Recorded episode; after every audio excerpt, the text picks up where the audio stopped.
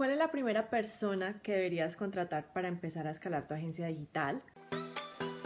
La verdadera pregunta es, ¿cómo ofrecer servicios de social media marketing como freelance o como agencia y entregar excelentes resultados a nuestros clientes mientras nos mantenemos al tanto de las nuevas estrategias y construimos nuestro propio destino, sin tener que competir por precio?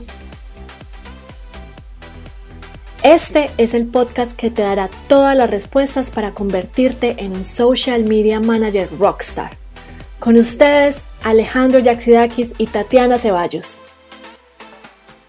Bueno, hoy estamos hablando de, eh, bueno, vamos a empezar a crecer, ya tenemos entonces varios clientes, ya es hora de escalar. Cuando estás creciendo tu agencia eh, digital, de social media, eh, tiendes a pensar que la primera persona que debes contratar de pronto sería un diseñador gráfico o una persona que te haga los Facebook Ads, pero nosotros pensamos diferente. Yo creo y somos de, de, la escuela que piensa que el primer empleado que debes tener, la primera persona que te va a ayudar es un gerente de proyectos. ¿Por qué? Porque esta persona te va a ayudar a manejar los clientes, a manejar todos los proyectos y a poder liberar mucho de tu tiempo para que empieces a tener más clientes y puedas entonces ir creciendo más eh, tu agencia.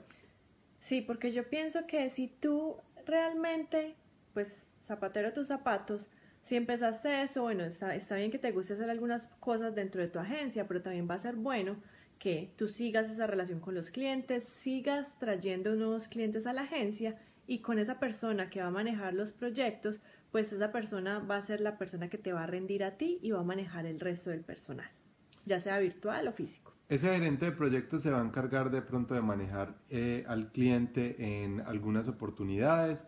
La relación primordial la vas a tener tú con el cliente, pero él se va, a encargar de muchos de los aspectos que de pronto quitan mucho tiempo en una agencia. Cuando uno tiene una agencia, los clientes absorben mucho tiempo con los reportes, eh, con algunas llamadas, con los briefs, con eh, también algunas estrategias que uno está haciendo para ellos. Entonces, este eh, gerente de proyectos te va a liberar de tiempo para que tú puedas conseguir más clientes, para que puedas seguir prospectando y va a ayudar a que puedas crecer mucho más porque también te va a permitir que esa persona maneje de pronto las personas que te van a ayudar en otros campos eh, de la agencia. Bueno, entonces yo quiero que nos dejen en los comentarios cuál sería la persona ideal para ustedes contratar, si están pensando en escalar, entonces a quién, a quién estaban pensando eh, pues como contratar, ya sea virtual o de manera física y por qué. También no tienen que contratar a alguien si no saben en este momento si la, si la agencia va a crecer lo suficiente para poder pagar ese sueldo.